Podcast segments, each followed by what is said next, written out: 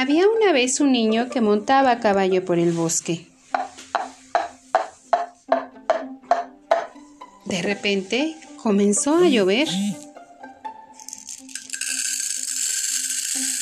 Aún así, el niño continuó su camino, cada vez más deprisa.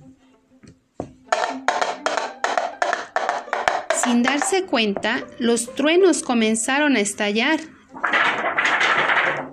y asustado se detuvo. A lo lejos, oía las campanas de un pueblo.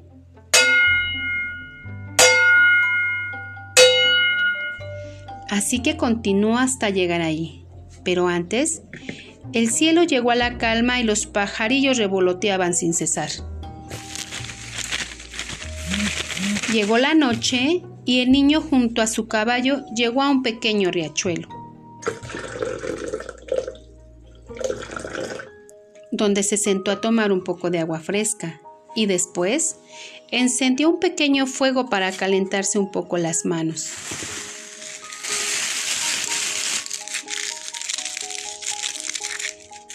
Al terminar, siguió un sendero a pie, donde alrededor todo eran hojas secas y más pájaros.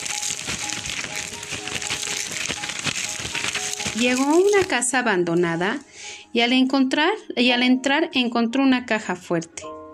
El niño decidió probar combinaciones para abrirla.